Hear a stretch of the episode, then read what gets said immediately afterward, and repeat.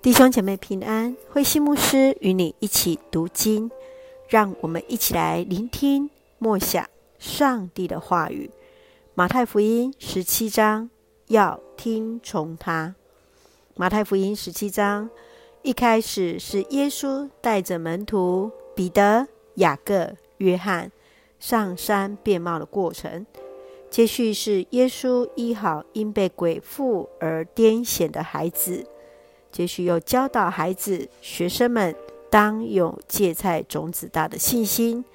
最后是论到向罗马人纳税的问题。耶稣用鱼口里的钱拿来给学生，作为当尽的义。让我们一起来看这段经文与默想。请我们来看十七章第五节。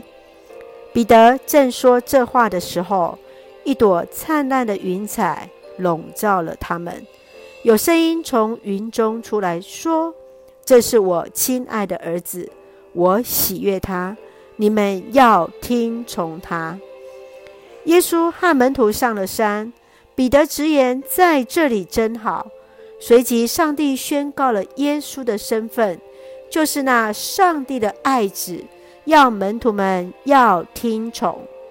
只要相信主，我们就能放胆跟随主而行。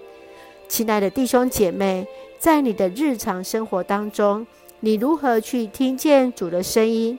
你又如何去跟随主而行呢？愿我们时时都与主同在，常常可以说在这里真好。是的，当有主的同行，我们就能够说在这里。真好啊！一起用十七章第五节作为我们的金句。这是我亲爱的儿子，我喜爱他，你们要听从他。上帝这样来宣告：这是我所亲爱的儿子，你们要听从他。愿我们一起来听从主的话语而行。一起用这段经文来祷告。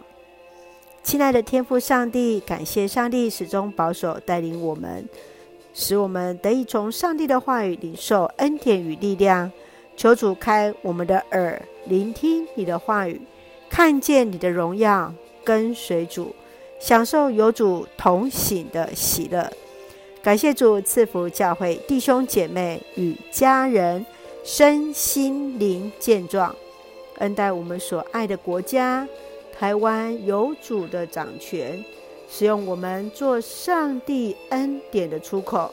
感谢祷告是奉靠主耶稣的圣名求，阿门。